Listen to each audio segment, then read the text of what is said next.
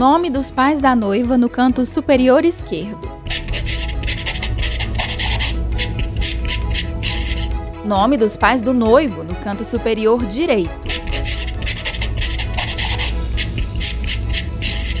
O nome do casal ao centro e abaixo a tão esperada data do casamento. Assim eram os convites tradicionais da celebração até 2020. Com a pandemia, muitos perderam a validade.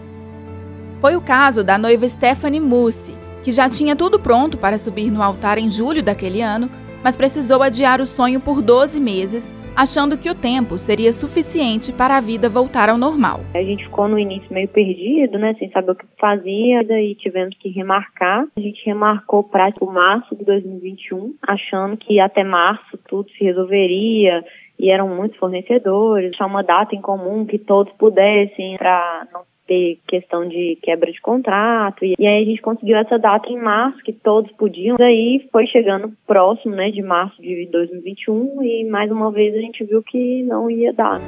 Realmente não deu. Voltamos à estaca zero. Então nós vamos trancar a cidade novamente. Entre medidas de restrição sanitária e flexibilizações, a cidade foi trancada por quatro vezes. O Abre Fecha atingiu em cheio os eventos e todos os prestadores de serviço que trabalham para o setor, como lembra a maquiadora Cacau Lopes. Não teve evento em Belo Horizonte durante dois anos, praticamente. A gente teve que lidar também com a insegurança de um fechamento ou não da cidade. As pessoas às vezes ficavam com medo de remarcar a data e fechar de novo. Então, o mercado de casamento no todo, todo mundo que trabalha com eventos sofreu muito. A gerente de marketing do site casar.com, Vanessa Mello, estima que com a pandemia o setor deixou de movimentar mais de 20 bilhões de reais. Bem, acho que quando começou o período em março de 2020, a gente não tinha nem tanta dimensão né, do tempo que ia levar. Então, entre março de 2020 até setembro de 2021, que foi o período de pico em que a gente teve muito fechamento, protocolos em relação a, é, a festas, foi o período maior onde o setor deixou de movimentar cerca de 23 bilhões de reais.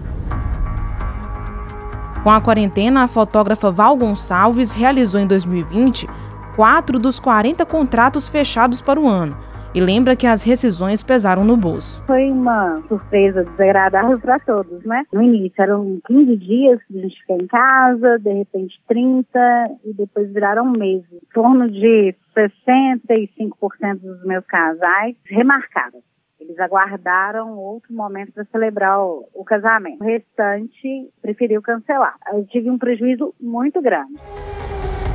A cerimonialista Regina Tosta, que acompanha as noivas desde que o casamento é marcado, viu de perto a frustração dos casais em precisar adiar o sonho. O psicológico fica mais abalado. Porque uma coisa é você falar assim, ah, eu não vou fazer meu aniversário. Agora uma pessoa se programou para fazer um evento, casamento, vivenciou aquele sonho, tem um impacto muito grande. Foi muito difícil. No geral, no dia a dia, a gente já acaba sendo um pouco psicólogo dos nossos clientes, né? Porque você acaba convivendo com eles muito tempo. Geralmente o casamento ele é um evento organizado com um ano, dois anos, até três anos.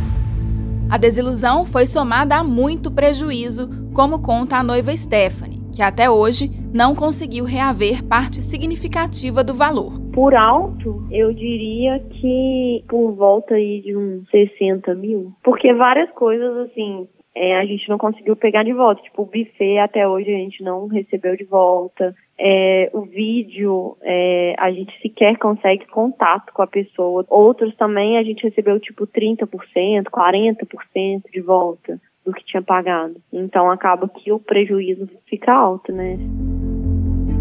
A cerimonialista afirma que os danos foram para ambos os lados e que muitos prestadores de serviço decretaram falência.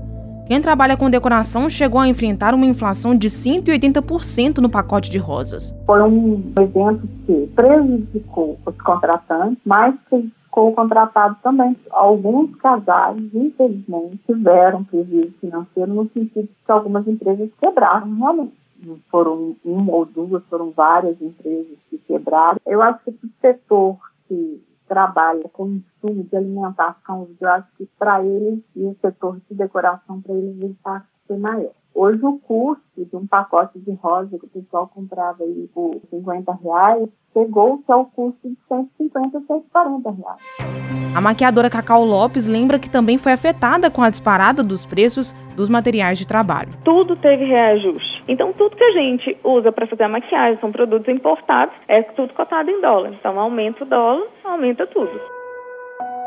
No ateliê, a estilista Mayra Coutinho enfrentou dificuldade para encontrar itens básicos e essenciais de costura. Teve época que a gente não estava conseguindo comprar cochete, porque não tinha no mercado uma coisa pequenininha e básica para todo vestido uso e a gente não estava conseguindo comprar. A gente teve que comprar da China zíper. A gente ia nas lojas, as pessoas falaram, olha, a fábrica não está mandando. Tecido também. A gente começou a comprar fora. A realização de eventos sociais, como formaturas e casamentos, só foi oficialmente autorizada pela Prefeitura de Belo Horizonte em 2 de julho de 2021. Em meio a tantos desafios e espera, Stephanie descobriu que a família ia aumentar. A gente, nesse período, é, acabou engravidando eu acabei resolvendo cancelar a festa, cancelar tudo. Tava grávida, né? Minha menininha ia nascer. Todos os meus planos tinham mudado aí nesse meio tempo. Aí gente cancelou o casamento. Foi péssimo cancelar, né? Porque era uma coisa que a gente tinha planejado, um sonho e tal. E eu só mantive alguns serviços que eu sabia que eu ia usar depois. Muitas coisas mudaram, inclusive a mentalidade dos casais. O presidente do Recivil, Sindicato dos Oficiais de Registro Civil de Minas Gerais, Genilson Gomes, notou a mudança de comportamento e viu os contratos de união estável serem substituídos pelo casamento. Alguns acontecimentos com a vinda da pandemia mudaram um pouco o comportamento dos casais. Primeiro, com a pandemia, gerou-se uma insegurança e veio também, coincidentemente, a reforma da Previdência. E isso, para quem tem união estável, dificulta um, pouco mais a questão de pensão. Então, as pessoas começaram a procurar mais a segurança jurídica. Então, cresceu o casamento por causa disso para buscar também maior garantia na questão previdenciária, as pessoas estão procurando casar e não mais fazer união estável. O planejamento de casar no papel passado, como manda o figurino, interferiu também no vestido branco e sobrou tempo para pensar nos mínimos detalhes, como observou a estilista Mayra. Em 2020, quando começou, que veio a quarentena, eu tive a impressão que, como muita gente ficou em casa, muita gente começou a planejar casamentos e a gente vendeu muito vestido de noiva. Teve mês que a gente chegou a vender 40 vestidos e eu estou entregando esses vestidos agora. Passado o pesadelo, a noiva Isabela pôde finalmente voltar a sonhar. A gente remarcou para janeiro. Aí eu falei, poxa, não é possível em seis meses não vai ter melhorado, né? Aí chegou em janeiro, tô mais uma vez super perto da data, né? Faltando assim um mês mais ou menos. Chegou a Omicron. Eu falei, pronto, vou ter que cancelar de novo. E aí acabou que realmente piorou tudo de novo. E aí acabou que na data exata do casamento seria, o meu pai estava com Covid. Remarcamos para maio, tudo deu certo.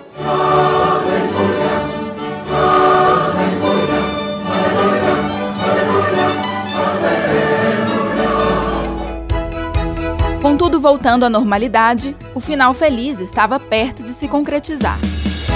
E no próximo episódio. Nossa menininha já estava com um ano. A gente fez essa celebração, foi linda. E para você conciliar a agenda foi a coisa mais cabulosa. Você confere a retomada do setor de casamentos depois de mais de dois anos de atividades paralisadas.